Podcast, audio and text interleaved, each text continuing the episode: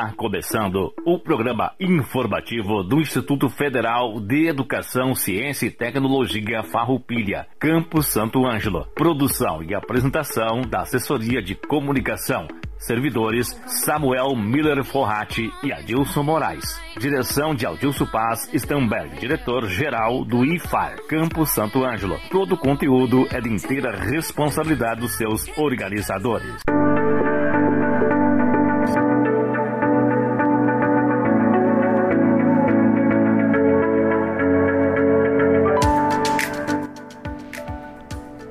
Estamos iniciando mais um programa informativo do IFAR Santo Ângelo.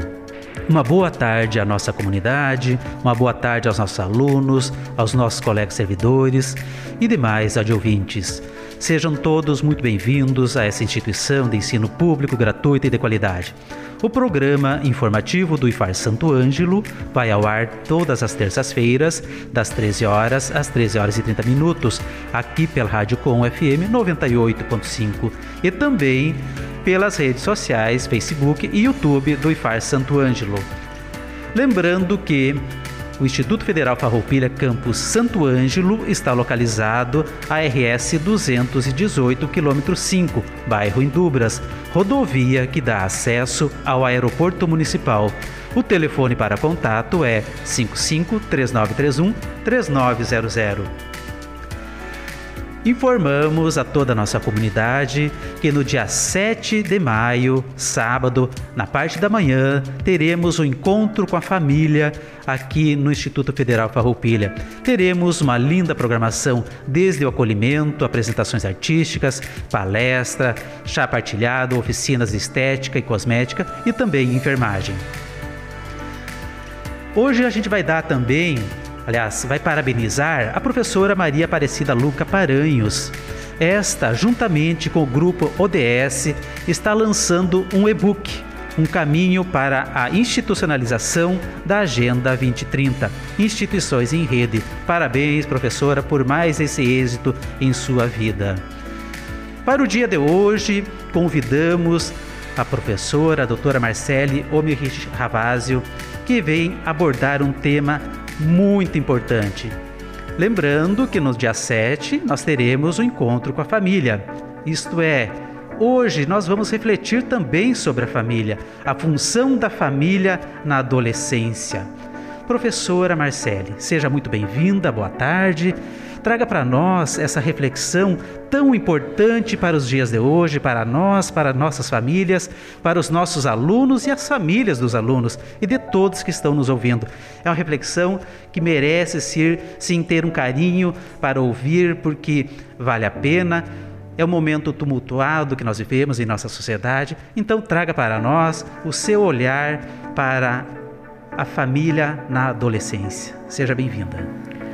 Boa tarde, Adilson. Boa tarde, ouvintes do informativo do IFAR Santo Ângelo. É um prazer estar aqui com vocês nessa tarde, compartilhar algumas questões, algumas informações e alguns conhecimentos acerca da função da família na adolescência. Uh, no dia 7, então, nós vamos estar acolhendo e recebendo as famílias dos nossos estudantes e os nossos estudantes no nosso campus. E um dos nossos momentos vai ser então uma reflexão, né, uma fala sobre a função da família na adolescência e a função uh, do Instituto Federal como espaço público. Mas hoje eu vim aqui então conversar um pouquinho com os nossos ouvintes uh, sobre a função da família na adolescência. A gente sabe, né, que a nossa sociedade uh, existe a família como uma célula inicial e principal da nossa sociedade, como uh, como, como tendo a função de transmitir a cultura, né, os saberes, uh, acum saberes acumulados pelos nossos pais, pelos nossos avós, por todos aqueles que vieram, vieram antes de nós, né? Então vamos dizer que a família é essa célula que tem essa função uh, inicial e principal da nossa sociedade no nosso mundo ocidental. Então, ela é uma unidade básica da interação social e como núcleo central da, da organização humana, certo? Mas ela passou por inúmeras modificações. Vamos pensar que a nossa família ou as famílias de antigamente elas funcionavam de uma forma e hoje as famílias funcionam de forma diferente, né? Se nós conversarmos com os nossos avós, eles vão dizer que o mundo não é mais como era antigamente, né? Que os jovens não são como eram antigamente, que os jovens até alguns vão dizer que os jovens estão perdidos, né? Os avós vão dizer não, os jovens não são mais como eram antigamente, não respeitam mais como respeitavam antes. Mas é porque as famílias, os jovens, né? O mundo passou por transformações uh, históricas, né? Então, conforme a vida vai se modificando, passando por transformações históricas, uh, uh, todo o contexto muda, inclu inclusive a forma da gente viver, a forma da gente se relacionar. Então vamos pensar que se antigamente, né, vamos dizer no início do século 20 até meados dos anos 60, houve o predomínio do que a gente chamava da família denominada família tradicional, né, no qual homens e mulheres possuíam papéis específicos, social e culturalmente estabelecidos. Como é que isso funcionava?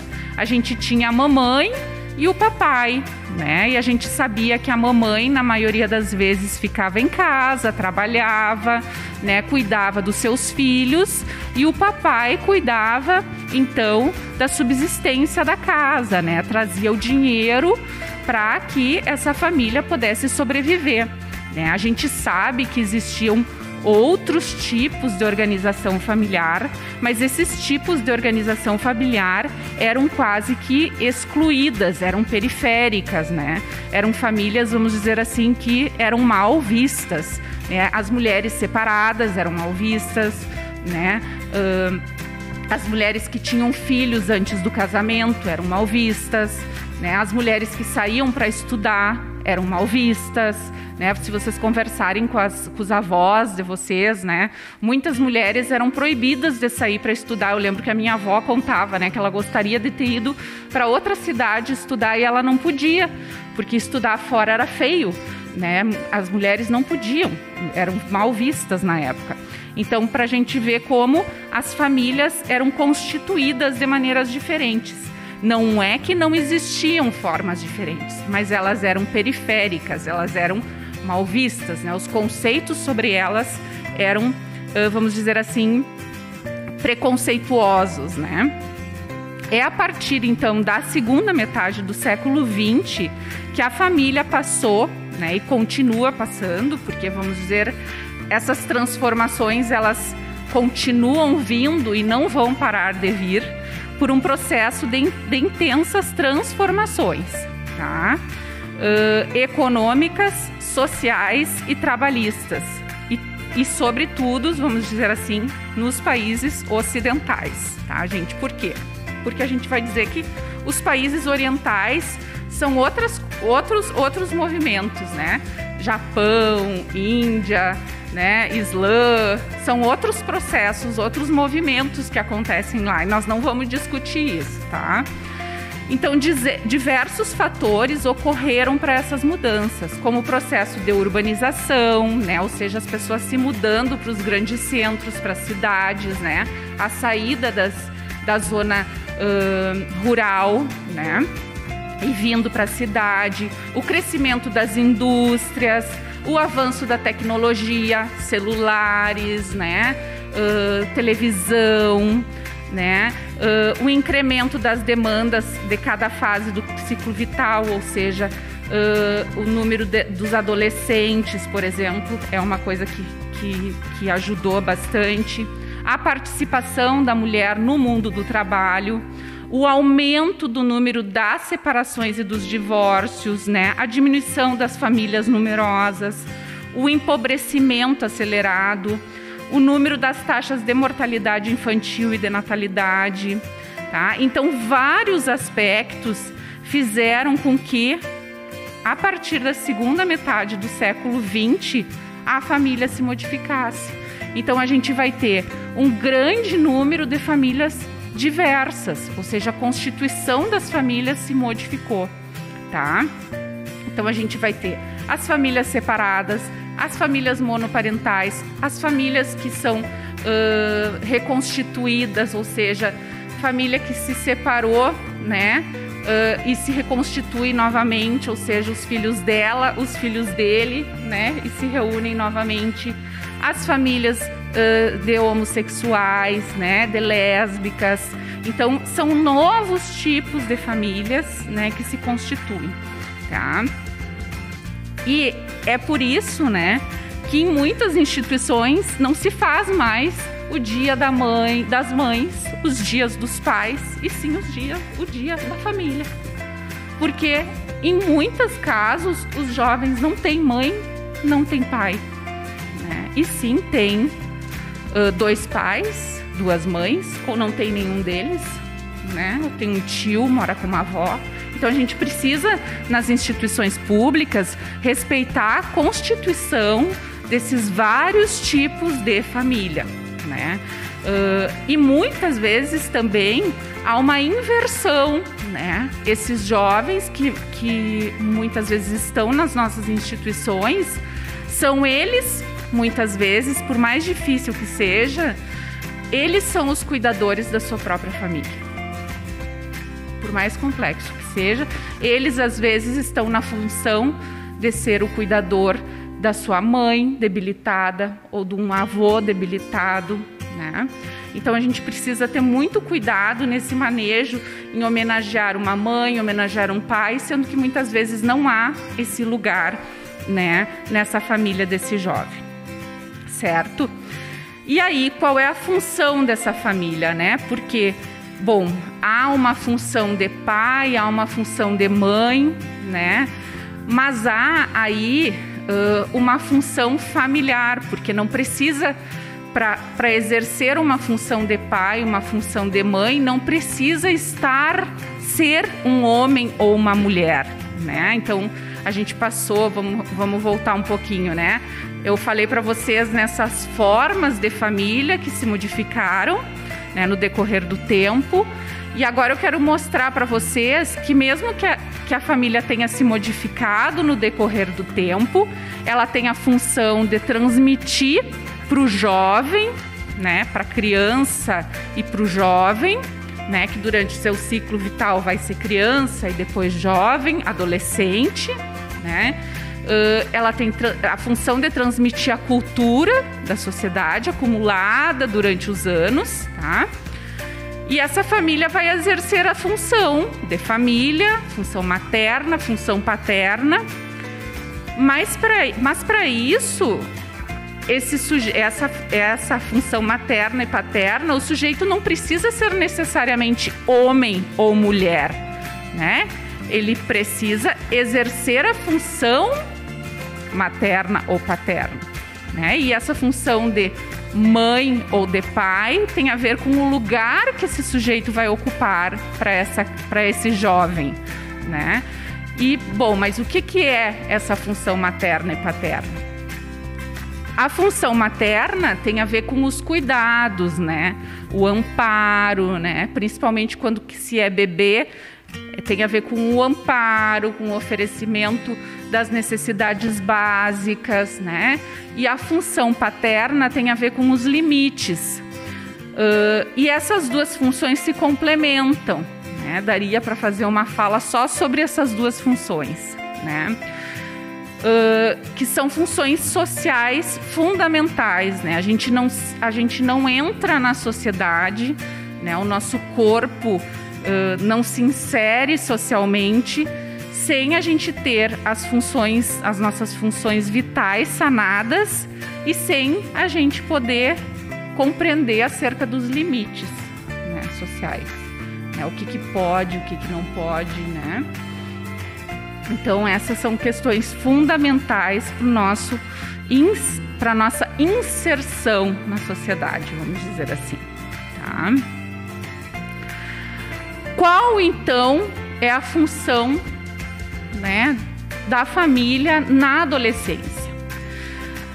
Se durante a infância, né, a criança ela está no seio da família, né, e ela não luta tanto para essa saída do seio familiar, né? Ela está amparada nesse seio familiar e as lutas de saída dessa criança são muito pequenas, né? Vamos dizer assim, as lutas são para vestir uma roupa diferente, né? São para se alimentar diferente, né? E são lutas importantes porque são lutas da formação da, da personalidade da criança, né? Quando os pais reclamam eu acho interessante, mas acho que são lutas muito legítimas da criança, né? Porque são as primeiras lutas de formação da identidade, da subjetividade da criança, né? Do tipo, eu penso diferente de você.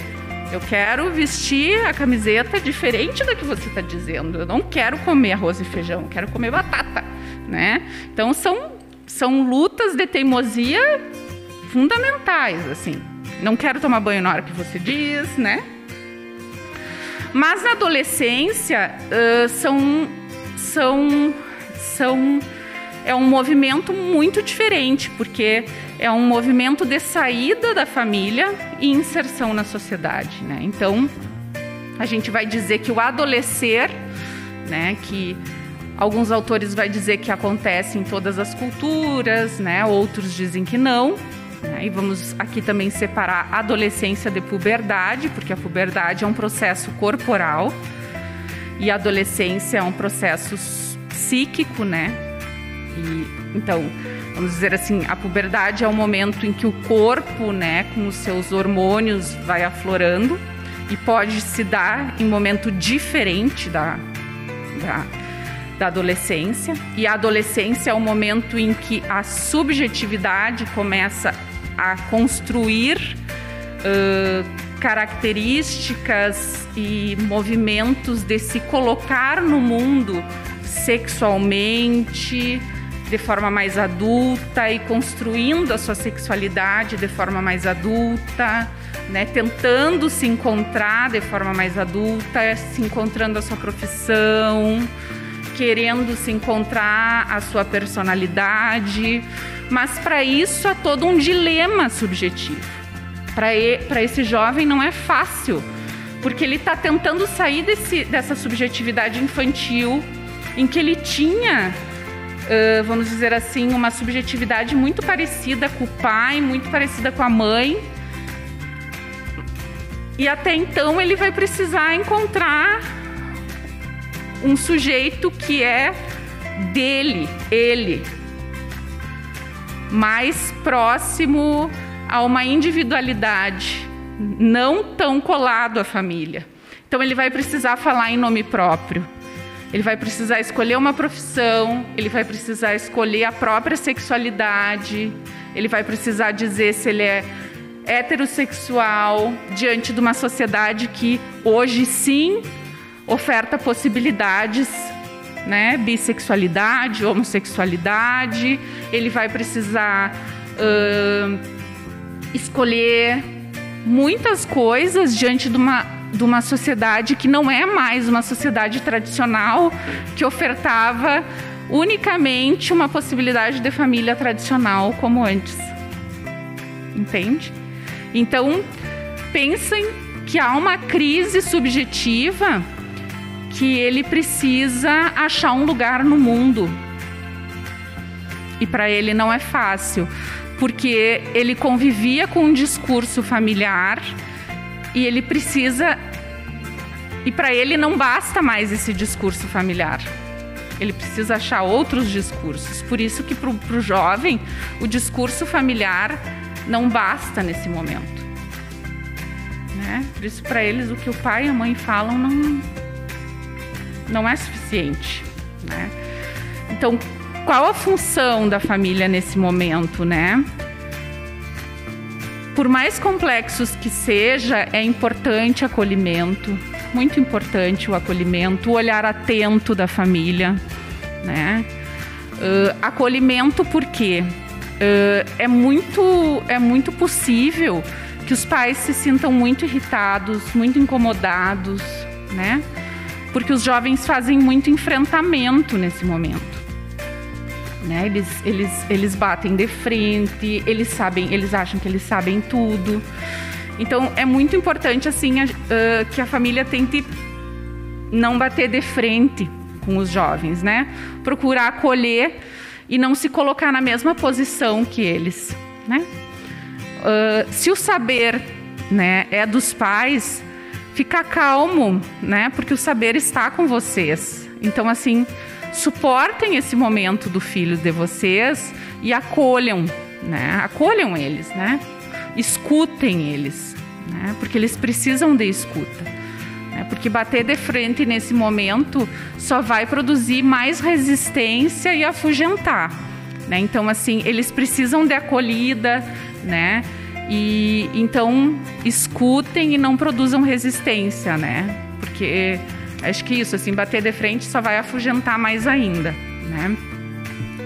Em relação à questão, à questão da escola, eu acho que é muito importante a gente lembrar que às vezes o que, o que aparenta é um corpo enorme, né?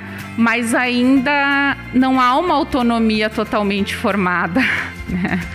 Então, assim, lembrem-se de acompanhar mais os filhos de vocês, né? Porque uh, é um corpo que parece adulto, mas uma subjetividade muito frágil ainda. Então, procurem. Eu, eu entendo que às vezes eles fogem e eles dizem que está tudo bem, mas procurem pelas beiradas, dar uma acompanhada, porque eles precisam. Eles precisam, eles dizem que está tudo bem, que não, que não e não contam muita coisa da escola, mas eles precisam de suporte, eles precisam de acompanhamento porque há muita fragilidade na subjetividade dos nossos adolescentes ainda. Tá? Então é, é preciso acompanhar para que eles possam realmente formar uma autonomia, né? uma independência, porque senão fica, fica algo ainda muito. Aparentemente é um corpo adulto, mas há uma subjetividade muito frágil. Tá? Uh, uma, um outro aspecto que eu acho fundamental da gente lembrar é que se forme também um discurso né, familiar acerca da responsabilidade acerca do espaço público, né? Porque eu vejo isso como um aspecto muito frágil no nosso país, assim, que é uh, o espaço público como algo que deve ser cuidado, né? Nós estamos numa instituição pública, né? Uh, como o colega Dilson falou no início, uma instituição pública que é referência no nosso país, né, por, por ser uma educação de qualidade. Então, que, que os nossos estudantes venham para cá e possam cuidar desse espaço, né? Cuidar, preservar e, e, reconhecer essa instituição como uma instituição de qualidade e que merece ser cuidada. Porque ela não é uma instituição minha ou do colega Dilson, ela é nossa, né? E por isso ela precisa ser cuidada e ela é um espaço para que todos nós podemos, possamos nos manifestar e, e possamos nos, nos, nos apropriar dela enquanto sujeitos e enquanto cidadãos. Então, assim, uh, isso é um espaço público, né? E, e, e, ele só pode ser legitimado se todos nós pudermos nos, nos, nos apropriarmos dele, dele com cuidado, mas cuidarmos mesmo, né? Então, assim, vir para cá, cuidar da classe, cuidar do banheiro, cuidar da cortina, não jogar lixo no chão. Assim como a gente pode cuidar da nossa casa, a gente que é um espaço privado, a gente também deve cuidar do nosso e cuidar não só dos objetos dos, dos objetos físicos, cuidar também do nosso professor, respeitar o nosso professor, né? Porque todos nós aqui somos pagos com dinheiro público e é o dinheiro público que é de vocês, é meu, é do colega Dilson, né? Então, assim, isso é público. Então, nós temos que ter, e, isso é educar politicamente, né? Eu acho que isso é super importante, assim, que a gente possa uh, também. Uh, uh, também é função da família, né? Que a gente possa fazer essa educação política como função da família, né? O espaço público como nosso, né? Isso também, por, por incrível que pareça, isso é poli, educação política e cidadã, né? Que possamos cuidar do espaço público, né? Cuidar daquilo que nós pagamos com o nosso imposto, né? O professor, o móvel, né? Eu acho que isso é super importante para nós e para os nossos adolescentes, né? Afinal de contas, se nós não educarmos os nossos adolescentes uh, dessa forma, eles vão ser educados de outra forma. E é da forma mais perversa possível, né? Que é nas ruas, que é a partir uh, de outra lei que não é a lei vinda do discurso familiar, que não é a, a lei vinda do espaço escolar, é a lei vinda das ruas, é a lei que vem da polícia, que é a lei vinda do judiciário. Então, que nós possamos educar com a função da família, com a função da escola e com a articulação da família e da escola. Tá bem? Eu espero que possamos uh, ter tido um bom, uma boa tarde e que eu possa ter sido produtiva a minha fala. Eu agradeço e que no dia 7 possamos nos encontrar novamente. Uma boa tarde a todos, aos ouvintes do informativo do IFAR Santo Ângelo. Obrigada. Muito obrigado, professora Marcele. Olha só esse tema. Que riqueza de detalhes que a senhora trouxe. Que riqueza essas informações para todos nós. Trazer para a nossa, nossa comunidade, a nossa, aos nossos alunos, essa reflexão. Que cada um faça a sua reflexão, cada família se reúna e venham aqui no sábado também para conversar conosco. Muito obrigado. Seja sempre muito bem-vinda a essa a esse estúdio, a esse programa. Encerramos o programa de hoje agradecendo aos nossos colegas da técnica também, ao Rodrigo, ao Andrew, porque sem eles esse programa não estaria acontecendo. Vamos trazer uma mensagem de Mário Sérgio Cortella, antagonismo benéfico. É possível aprender no confronto. O embate pode nos ensinar alguma coisa. O filósofo irlandês Edmund Burke, aliás, um ardoso adversário da Revolução Francesa, contra a qual escreveu de forma incisiva num livro de 1790, mas um pensador político significativo um dia registrou: Quem luta contra nós reforça os nossos nervos e aguça nossas habilidades. O nosso antagonista é quem mais nos ajuda. Claro, o nosso antagonista nos prepara melhor para algum tipo de combate, seja o bom combate, aquele que faz crescer a comunidade, a pessoa, a vida coletiva, seja outro combate que, por qualquer razão, exija exige enfrentar alguém a ponto de subjugá-lo. O antagonista, portanto, nos ajuda porque nos faz aprender. Se olharmos, por exemplo, o dia a dia do nosso país, há várias situações em que em qualquer campo de atividade, inclusive no âmbito da convivência política, da praça, da rua, as pessoas aprendem a lidar com alguns confrontos, sem degenerar em crueldade, em crime e, ao mesmo tempo, atuam numa determinada situação a partir do conhecimento que têm a respeito do adversário. Por isso, há um antagonismo benéfico que nos permite tirar lições e crescer. Uma ótima semana a todos e até terça-feira que vem com mais uma edição do programa informativo do IFAR Santo Ângelo.